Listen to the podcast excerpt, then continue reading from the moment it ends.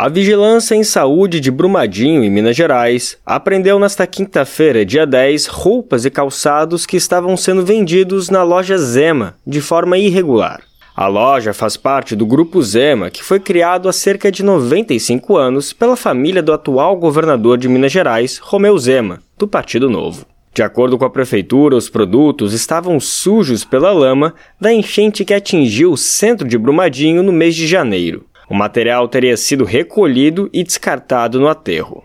Ao todo, foram apreendidas 179 peças de roupa e 46 pares de calçados que não poderiam nem ser doados, já que o contato com a lama pode provocar doenças.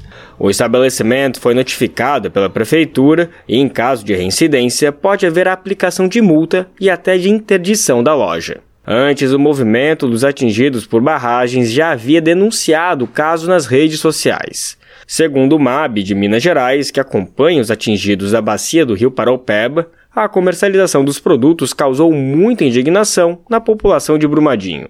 O movimento confirma que a loja da família do governador fica localizada numa avenida que foi afetada diretamente pelas enchentes em janeiro deste ano. O Brasil de fato entrou em contato com o Grupo Zema solicitando um posicionamento sobre o caso, mas não obteve retorno até o fechamento da reportagem. De São Paulo, da Rádio Brasil de Fato, com reportagem de Caroline Oliveira, Lucas Weber.